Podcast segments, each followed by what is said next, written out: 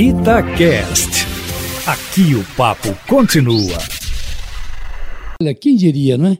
Mas é isso mesmo. Sem consenso, a emenda constitucional que adia as eleições de 4 de outubro para 15 de novembro começa a perder fôlego na Câmara dos Deputados, depois de aprovada com folga do Senado Federal na última terça-feira. Ainda é cedo para se ter clareza sobre essa marcha lenta dos deputados, mas o fato é que o presidente da Câmara, o deputado Rodrigo Maia, já constatou essa falta de consenso, porque há entre os deputados quem é contra o adiamento, aos que defendem o adiamento e há também aqueles que querem a coincidência das eleições municipais com as eleições presidenciais, ou seja, há também obstáculo os que querem a prorrogação de mandatos, que seria a meu juízo, a pior alternativa.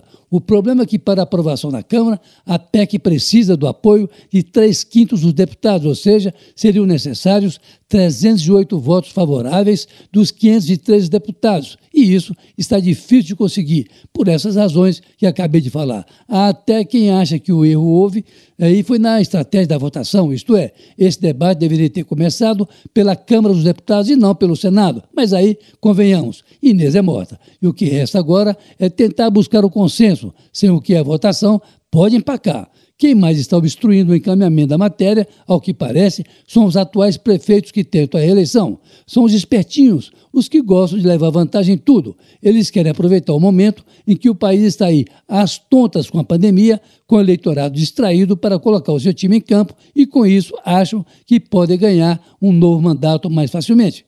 Lê do engano, Aline. Esse assunto, se não for votado, pode acabar no Tribunal Superior Eleitoral, que aí sim tomará a decisão de adiar a eleição, como já se manifestou numa linguagem polida o presidente do TSE, Roberto Barroso, que acha impraticável não haver o adiamento por imposição da pandemia, mas também não aceita a prorrogação de mandatos. Realmente a pior solução. De qualquer maneira, a votação da matéria deve ocorrer até o final de junho agora, para que se tenha maior clareza sobre o cenário eleitoral. Ou seja, o tempo espreme os deputados, que terão de aprovar a matéria até finalzinho de junho, para evitar repasse de recursos federais para os municípios o que só pode acontecer até o início de julho. Mas o próprio presidente da Câmara, o deputado Rodrigo Maia, está pessimista com relação à aprovação do adiamento das eleições, o que leva a imaginar que pode colocar a matéria direto ao plenário, sem a necessidade de criar uma comissão especial para estudar a PEC. Seria uma maneira de ganhar tempo, que também não garante